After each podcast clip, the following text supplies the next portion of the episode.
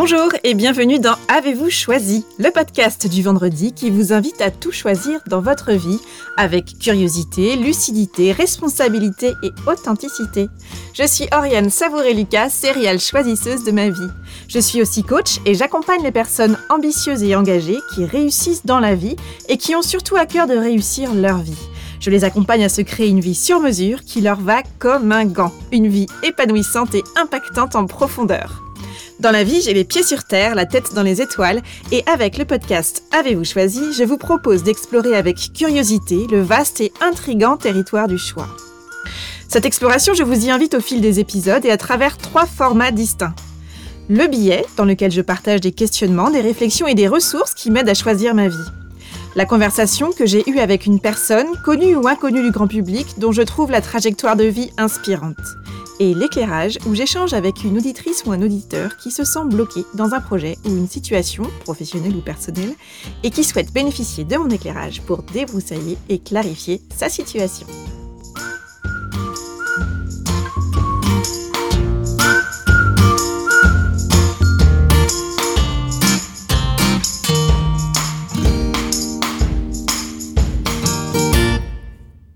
Mais qu'est-ce qui cloche?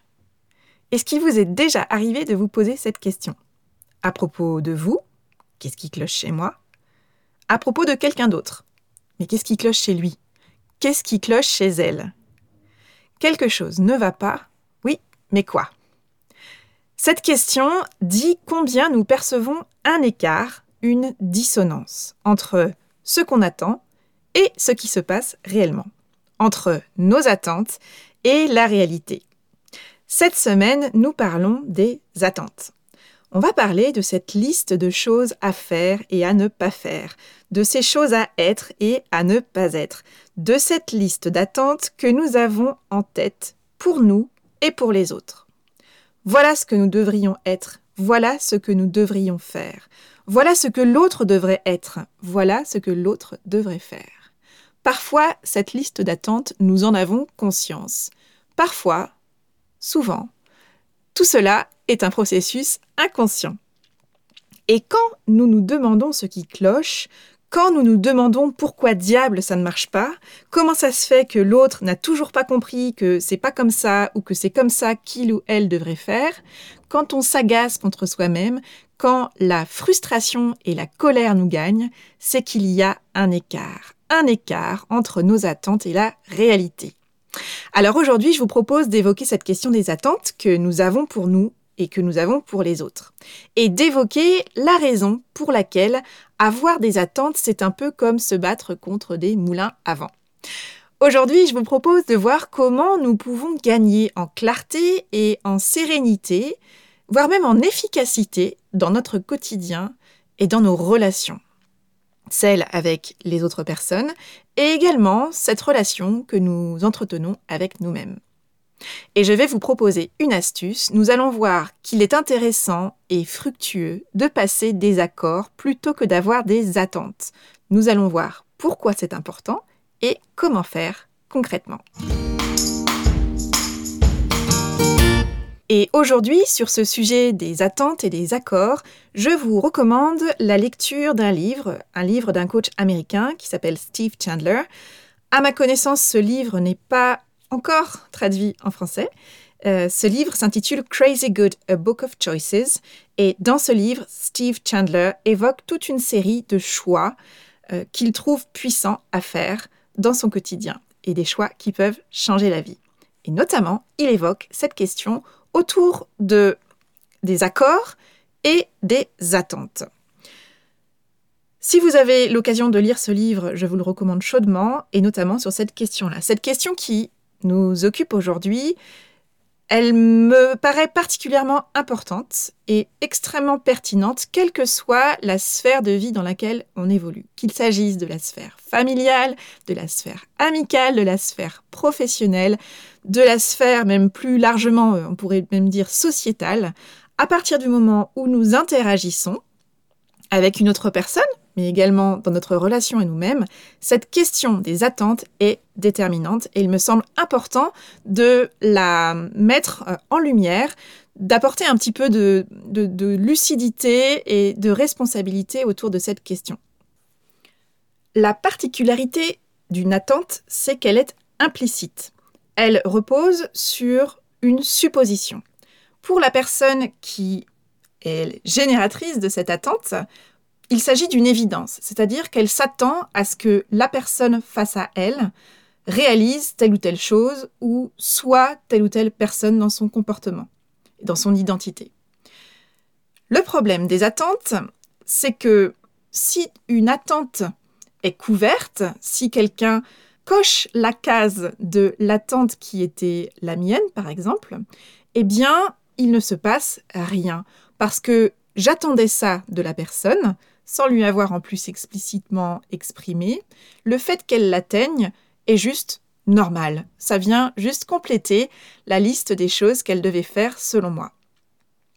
Le problème des attentes, c'est que comme elles ne sont pas explicites, comme elles ne sont pas énoncées clairement, la plupart du temps, elles ne sont pas couvertes, elles ne sont pas atteintes, elles ne sont pas cochées. Et donc, la plupart des attentes génèrent un sentiment de, déception, de frustration. Il y a des tensions qui surgissent, il y a un sentiment de colère qui peut être euh, nourri, et puis il y a du ressentiment qui naît, qui grandit, et ça peut aller jusqu'à des situations de conflits ouverts, de disputes et de jugements négatifs qui sont exprimés envers la personne qui n'a pas atteint cette attente. Et donc, le problème principal, c'est que si notre vie repose sur une liste d'attentes, ce programme d'attente que nous avons pour nous-mêmes, pour les autres, il y a fort à parier qu'il y a de nombreux sujets qui provoquent en nous de la frustration, de la colère, du ressentiment, et qui vont générer des discussions à chaud et des conversations sous tension, parce que décidément, personne n'a compris ce qu'il fallait qu'il fasse. Et la proposition qui est faite ici, c'est de se dire, et si je prenais le temps de considérer les attentes que j'ai, les attentes que j'ai construites, les attentes que j'ai intégrées. Pour moi, pour mon conjoint, pour mes enfants, pour mes amis, pour mon équipe, pour mon responsable, pour euh, le groupe auquel j'appartiens, quel qu'il soit. Qu'est-ce que j'attends des autres? Pourquoi j'attends ceci des autres? Et est-ce que c'est vraiment une attente qui est importante pour moi? En remettant de la conscience de la clarté, de la lumière et du partage autour de ces attentes que nous avons pour les autres, nous pouvons passer à un stade beaucoup plus fertile et fructueux en termes d'interaction, c'est-à-dire plutôt que de s'appuyer sur une série d'attentes, de construire des accords.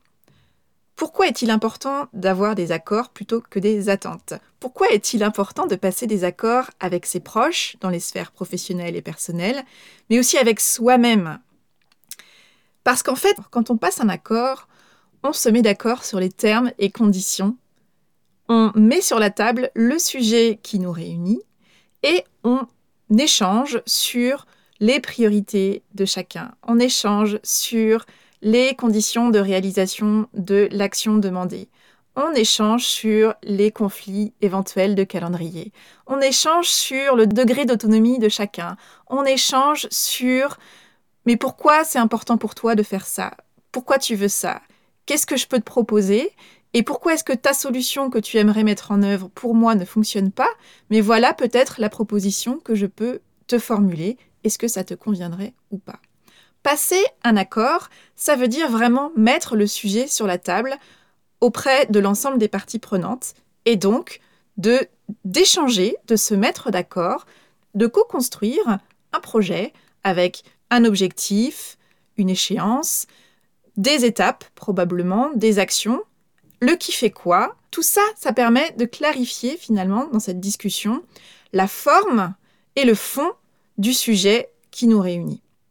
Et cette idée de passer des accords, elle est valable avec toutes les personnes qui sont mobilisées euh, dans un projet petit ou grand, en fait, sur lequel nous, nous souhaiterions avancer et autour duquel nous avons euh, des envies, des attentes, des besoins en termes de mobilisation de telle ou telle personne.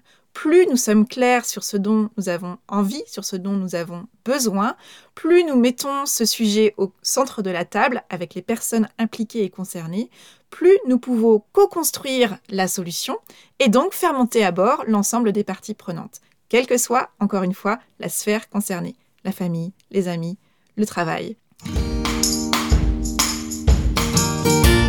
Alors vous allez peut-être me dire, Oriane, ça a l'air d'être une bonne idée euh, de, passer des attentes aux accords, mais concrètement, comment on fait et sur quel sujet? Ce que je trouve intéressant et efficace pour identifier les points sur lesquels vous pouvez commencer à travailler, c'est donc de faire remonter à la surface de la conscience les attentes que nous avons.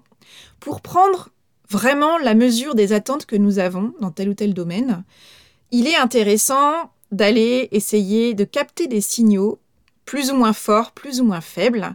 Et en l'occurrence, ce qui est intéressant, c'est d'identifier les plaintes que nous formulons fréquemment. En identifiant nos plaintes les plus fréquentes, c'est intéressant d'aller identifier les sujets qui sont récurrents. Qu'est-ce qui fait que régulièrement, il y a un sujet qui me fait euh, râler, qui me fait bisquer, qui euh, m'exaspère, avec plus ou moins d'importance et, de, vivacité, mais quand même, est-ce qu'il y a un sujet ou une thématique qui revient de manière récurrente et qui euh, génère une plainte, une frustration, une colère chez moi. En identifiant en fait nos plaintes, nous parvenons à identifier ce qui est de l'ordre de nos déceptions. Qu'est-ce qui nous déçoit? En fait, quand on se plaint, c'est qu'on est déçu d'une manière ou d'une autre. Alors on peut être déçu de soi-même, on peut être déçu de quelqu'un d'autre, que ce soit son conjoint, ses enfants, ses amis, euh, son, supérieur, euh, son, collègue, ses pairs, etc., etc.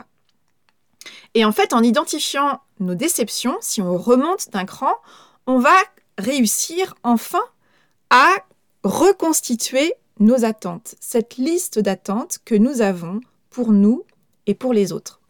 Et ça, c'est extrêmement puissant puisque en reformulant nos attentes, nous arrivons déjà à passer de l'inconscient au conscient. Et quand en fait on arrive à identifier les attentes qu'on a pour soi ou pour l'autre dans la situation qui nous, qui, nous, qui nous ennuie, qui nous frustre, eh bien, quand on remonte encore d'un cran, nous parvenons à identifier nos besoins. En fait, quand je suis frustrée, quand mes attentes ne sont pas euh, couverte, c'est que mon besoin, qui aurait besoin de s'exprimer et d'être couvert dans cette situation, ne l'est pas. Et donc, quand je suis déçue, quand je perçois une dissonance, un écart entre mes attentes et la réalité, ce qui se passe vraiment sous mes yeux dans ma vie, eh bien, c'est que cette frustration, elle exprime mon attente qui n'est pas couverte et donc mon besoin qui n'est pas couvert. Et derrière un besoin, eh bien, je peux apprendre à l'identifier d'une part et ensuite, je vais apprendre à formuler ma demande. Et ces demandes, ça va être en fait la base des accords que nous allons conclure.